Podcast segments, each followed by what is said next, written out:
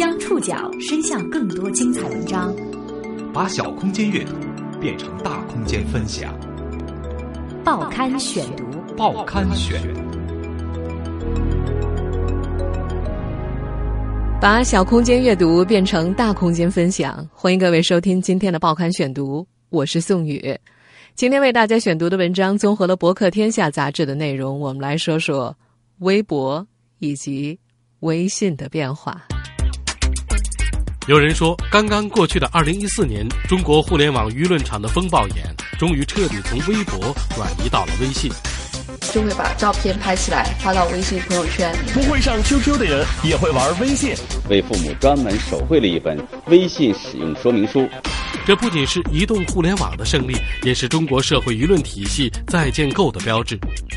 从微博到微信，不过短短五年，但就是在这五年里，中国的互联网环境发生了深刻的变化。报刊选读今天为您讲述从微博到微信。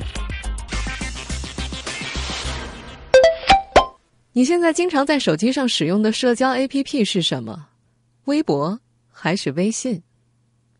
在这里要讲述中国互联网环境的变化，咱们先得从微博之前的时代说起。在微博出现之前，中国的网络舆论场是相当去中心化的。早期人们在互联网上的讨论活动大多是通过帖子的形式，比如百度贴吧啦、天涯论坛。猫扑等等，这些地方是当时互联网舆情的主要承载者。高校的 BBS 也曾一度非常火热，这一类的网络舆论场热络了很长一段时间。相较于后来的社交媒体，这些网络舆论场基本上是草根化的，议题也大多是本地化和圈子化的，公共性相对较弱。实际上，这与这类贴吧论坛的运营机制有关，他们和传统的门户网站一样。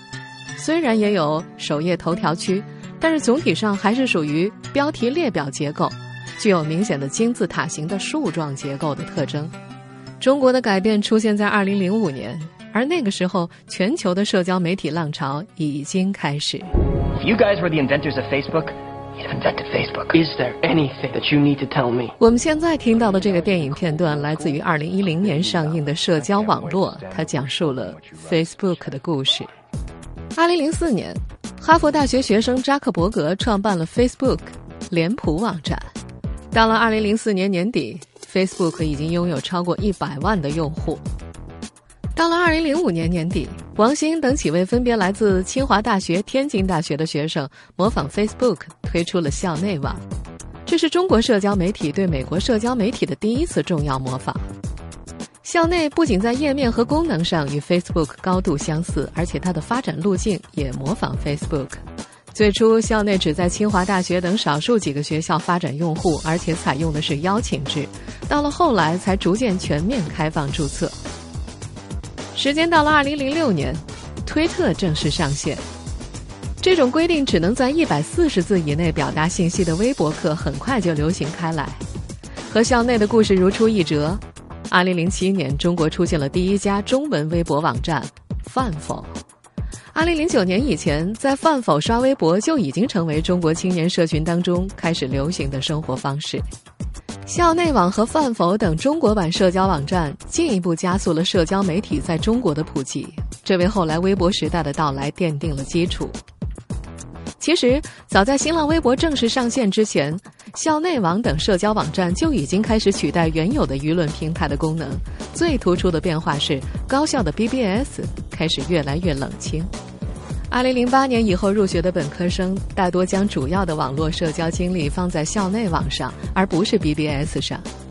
这种模仿 Facebook 的以人为中心的社交媒体，实际上满足了大学生自我展示的需求，打破了单一学校、单一城市的空间限制，使得校内上开始出现了跨省的学生社群。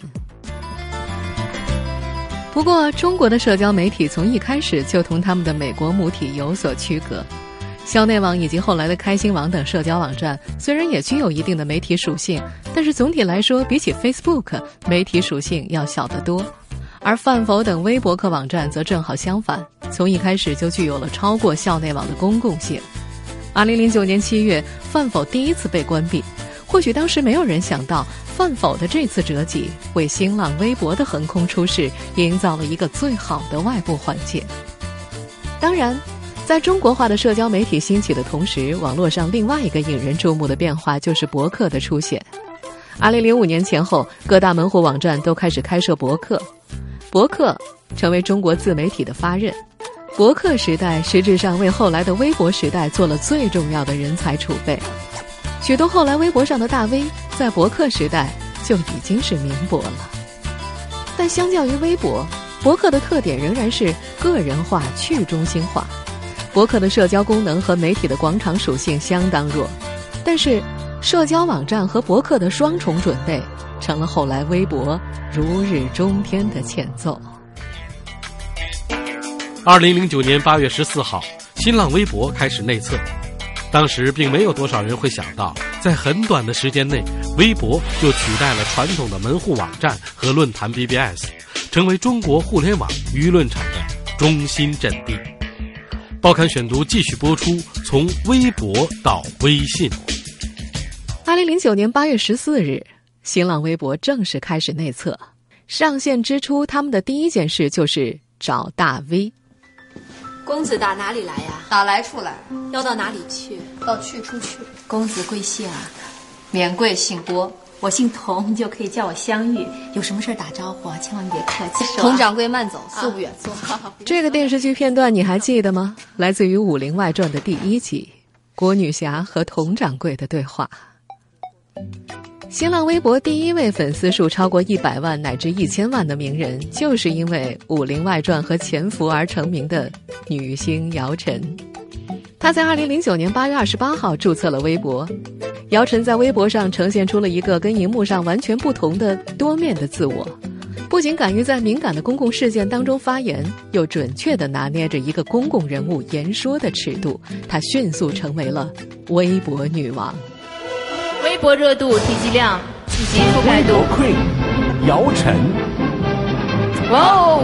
我们的微博王后已经诞生了，她就是诞生了。姚晨，她的微博提及量。我们现在听到的这段录音，来自于那一年新浪微博的年终颁奖典礼。我我我能说句心里话，其实我我一直不太喜欢人叫什么微博女王呀，就是这样这种称号。我一直觉得什么女王啊、女皇啊，就是。听上去好像也都不容易，不太容易幸福啊。不管姚晨是不是喜欢做女王，这顶女王的桂冠到底戴在了她的头上。他的微博粉丝数增长史几乎就是新浪微博爆炸式野蛮生长的最佳注脚。它就像一把尺子，精确地丈量着微博的爆炸式膨胀。在他的微博粉丝数达到十万之后的十几天，新浪微博迎来第一百万个用户；在他的微博粉丝数达到一百万之后的两个多月，新浪微博的用户达到了一千万。新浪微博的雪球此后越滚越大，在姚晨的粉丝数突破一千万大关之前四个月，新浪微博迎来了他的第一亿名用户。二零一零年春天。搜狐、网易和腾讯几乎在同期都上线了自己的微博，门户之间展开了一场争夺微博用户的战争。他们虽然相对新浪微博迟到了半年，但是都想依托大公司强大的财力展开逆袭。其中，腾讯的微博部门投入尤其大，依靠对原有 QQ 用户的导流，腾讯微博甚至获得了比新浪微博更多的注册用户数以及日活跃用户数。你可能还记得。在二零一零年的夏天，门户网站关于微博的宣传铺天盖地，各种公共场合乃至公交车车身上都满是各大微博的广告。这种白热化的宣传战一直持续到二零一一年。微博已成为众多网民获取资讯、发表观点、分享社交的首选。做微博联合全国二十四家电视栏目征选草根评论明星。在这场微博用户争夺战当中，各大微博最核心的杀手锏还是大 V。微博的粉丝很多原本就是线下的粉丝，激发粉丝的热情非常重要。当时搜狐在公交车上的广告词令人印象很深刻，不管印的是哪个明星的头像，都是这么一句：“到搜狐微博看我。”新浪微博的三大追随者采取不同的策略：搜狐以体育娱乐明星见长，腾讯主要从传统社交导流，还和一些合作媒体联合开设微博号，正面挖新浪的墙角；而网易微博则另辟蹊径，相对另外三家微博，网易微博的用户数一直不高，但是言说尺度是最大的，因此在观点新锐的小圈子里，网易微博颇有影响。然而，这些后来者相对新浪，毕竟败在了时间。当他们的微博上线的时候，姚晨、赵薇都已经在新浪微博拥有了过百万的粉丝。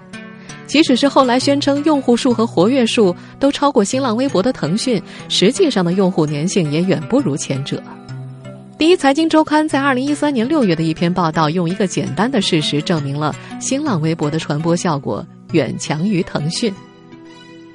李开复在二零一三年六月六号晚上的一条微博，在新浪上的转发和评论接近三万次，而在腾讯微博上的全部转发和评论只有七千八百五十次。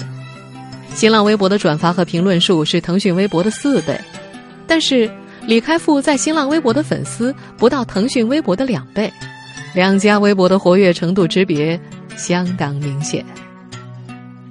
二零一四年，新浪微博在美国独立上市。而腾讯则悄然撤销了微博事业部，网易微博也正式宣布关闭。搜狐的微博虽然还没有关闭，但也已经没有实质性的投入和运营。在微博，门户战争胜败早已分晓，腾讯、网易和搜狐可以说是认输了。微博从二零一零年就已经开始火了。但是，标志着微博极盛期到来的，无疑是二零零一年七月的温州动车事件。报刊选读继续播出，从微博到微信。二零一一年七月二十三号二十点三十八分，D 三零幺次动车上的乘客，网络 ID 为袁小媛的新浪微博网友发出了第一条微博：D 三零幺在温州出事了，突然紧急停车了。有很强烈的撞击，还撞了两次，全部停电了。我在最后一节车厢。这条消息在很短的时间之内被转发了上千次，使得全中国的网民在媒体报道近两个小时之前就知晓了这一场惨痛的事故。随后的几天。微博舆论场和传统媒体的报道交相影响，形成了微博时代至今绝无仅有的一场全民舆论狂潮。你看到大概有多少人这样救出来了？一直刚刚这么长时间。他他人很多，看不到，反正都无解的，都都包子是。这一话题的公共性之强，影响力之广，摄入者之多，都令人啧舌。由此。微博和传统媒体两个舆论场在很大程度上实现了交融，并且彼此抱团取暖。中国的新闻议程设置便得以以互联网为中心，微博上人们关注的内容直接引导着媒体将报道资源投向何方。微博上人们的集体情感甚至成为传统媒体上发言立论的舆论基点。微博在文字上推动了一个碎片化时代的到来，但在公共议题上。它前所未有的聚集起了广场的效应。一定程度上，微博为媒体的尺度突破提供了新的推理，但也使媒体在权力和市场的双重挤压之下面临更多的纠结。微博时代的到来对于加速信息的流动有着不言而喻的意义。微博到底打破了传统媒体的审查机制，再精准的关键词过滤都不能够避免某些负面消息从源头产生。二零一一年到二零一二年当中，许多重大的社会事件都有微博舆论的深度发酵，比如广东陆丰的乌坎事件、天津蓟县的火灾事件和四川什邡事件。微博的即时传播效应带给他远超过传统媒体的影响力。传统媒体的记者也开始越来越多的通过微博来寻找采访对象和采访线索，甚至还有媒体开放了专门的版面，综合网络上的舆情。媒体和网络舆论的关系发生了异位，在前微博时代，传统媒体掌控的主流舆论场和网络论坛几乎平行，前者要比后者强大的多。门户网站在没有自主采访权限的情况之下，是传统媒体舆论设置议程的互联网化工具，并没有改变由传统媒体主导的传播结构。而微博时代到来之后，传统媒体的议程设置能力完全被微博盖过了。媒体从信息的率先发布者，事实上一定程度上变成了信息的被动追随者。在调查报道以外的消息类，尤其是突发事件和公共事件领域，传统媒体的功能很大程度上直接被微博所取代了。甚至于连传统媒体的语言方式都受到了互联网的影响。最典型的莫过于“北上广”一词的兴起。有一项研究指出，北京、上海、广州这三个城市合称用“北上广”，其实是最近几年的事情。在2008年以及以前，媒体大多使用的是“京沪穗”一词，只有个别 IT 媒体才会用“北上广”来指代这三个城市。从2009年开始，微博深刻改变了中国的传播土壤。原来在小圈子里使用的词汇，通过社交媒体的放大和发酵，迅速进入到大众视野当中。很明显，在微博上，“北上广”这一朗朗上口的通俗词汇更加受欢迎。到了今天，在说起这三个城市的时候，还有多少人使用“京沪穗”呢？相较于后来的微信，微博的使用者并不完全是老少咸宜，中青年的微博使用率明显高于其他年龄段。七零后、八零后为主的城市中产阶级是微博最主要的用户群体，这在很大程度上形成了微博特有的舆论基调。微博的使用者对于权力比较敏感，对公共话题的热衷程度也超过了其他的非使用者。另一方面，门户都把微博作为重要的自营媒体阵地，将大 V 视为一种资源。这些大 V 的言论往往和微博使用者的主流心态契合，使微博充分呈现了新型市民阶层的话语诉求。市民的话语诉求并不一定激进，但是明显不属于保守的阵营。微博的开放性和及时性，以及微博用户相对清晰的权利意识，给微博带来活跃的同时，也给管理部门出了一道难题。事实上，在很长一段时间之内，管理层一直对互联网和官方两个舆论场无法打通，甚至前者更能主动的设置公共议程，感到很头疼。微博的使用者们不少都面对高房价所带来的社会压力，他们关注的话题非常现实。譬如在二零一零年，微博上最为炙手可热的话题就是逃离北上广。微博用户对于这类话题的热衷，使微博充满了现实关怀。而它的社会属性也在这种背景下日益弱化，形成了强媒体、弱社交的状态。就在新浪微博如日中天的二零一一年，南方的广州产生的一款产品，开始了对微博的颠覆。这款产品叫微信。当时的人们并没有想到，这款产品会如此快速的终结一个时代。报刊选读继续播出，从微博到微信。二零一一年一月二十一日，微信上线了。和微博不同，微信在一开始就是重社交、轻媒体的架构。这是一款完全贴合手机的软件，它的主要功能是服务于人的实时沟通。微信的运营者腾讯希望它能够复制 QQ 的成功，并且成为人们在移动互联网时代最为重要的核心应用。现在看来，微信已经做到了。微信强烈的社交粘性使其机制和微博明显不同。人们在微博上可能会粉许多自己不认识的人，但是微信好友几乎都是在现实生活当中认识的。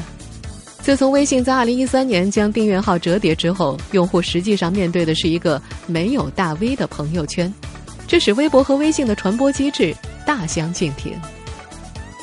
用户在微信上的活跃和在线时间明显超过了微博。人们最直观的感受是，在强社交机制之下，即使一个只有几十个好友的微信账号，朋友圈的图片和状态都可以赢得点赞和评论。但在微博上，一个没有一定数量粉丝的微博，几乎注定是极为落寞的，因为微博的广场效应，使得人们的眼球都集中到了一个中心化的公共事件，或者是那些处于舆论舞台中央的意见领袖。二零一二年八月，微信公众平台上线，在当时，没有多少人想到，微信公众号在短短一两年之内就取代了微博，成为最重要的新媒体平台。人们获取信息的中心也自然而然的从微博转移到了微信。促成这个转变的，固然有微信本身的机制特点。二零一三年，决策层对于微博谣言的打击行动，也在客观上帮助了微信。二零一三年，两高出台了关于办理利用信息网络实施诽谤等刑事案件适用法律若干问题的解释。我是薛碧群，网名薛蛮子，今年六十岁。薛蛮子事件，你一定还记得。我在海外。工作进行商务和访问期间，曾经接触过卖淫嫖娼的现象，在比如泰国、呃荷兰等国，也曾经有过这样的行为，了解了这件事儿，也是应该说接触了这个恶习吧。二零一三年八月，微博红人薛蛮子因为涉嫌嫖娼被拘留。二零一四年四月，网络推手秦火火被判有期徒刑三年。这场网络清理来势汹汹，短短半年，数以百计的网民因为造谣传谣被处理。新华社刊发评论：“谨防大 V 变大谣”，呼吁大 V 们要发出好声音，切勿给谣言插上隐形的翅膀。求是杂志子刊红旗文稿发表评论：“整治网络谣言必须出重拳，要敢于打老虎，管网站。”树上有一百只鸟，打掉一只。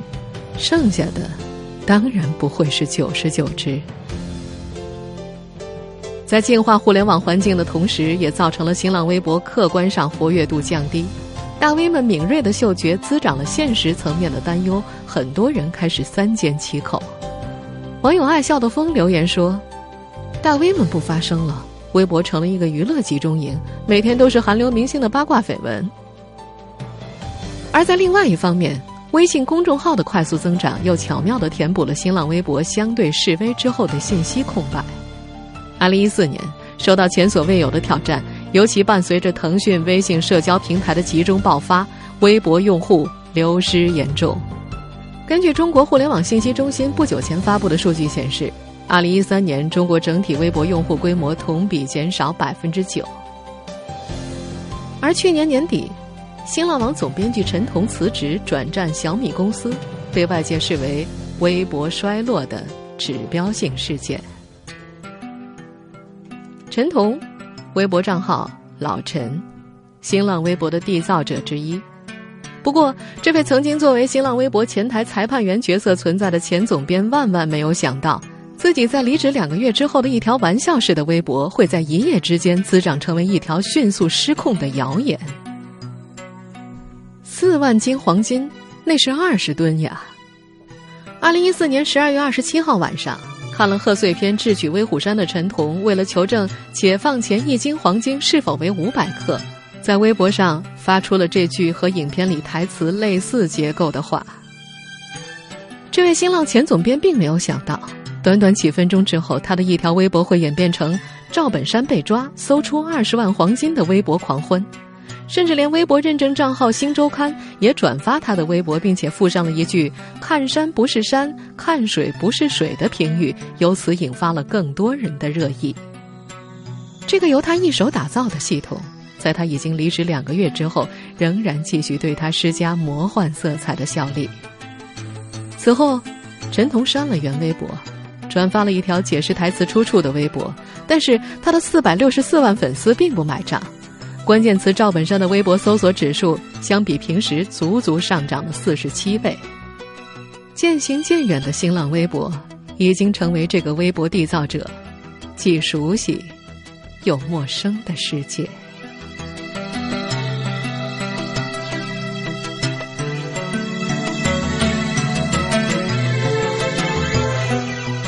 听众朋友，以上您收听的是《报刊选读》，从微博到微信。我是宋宇，感谢各位的收听。今天节目内容综合了《博客天下》杂志。收听节目复播，您可以登录南京广播网或喜马拉雅 FM。我们下次见。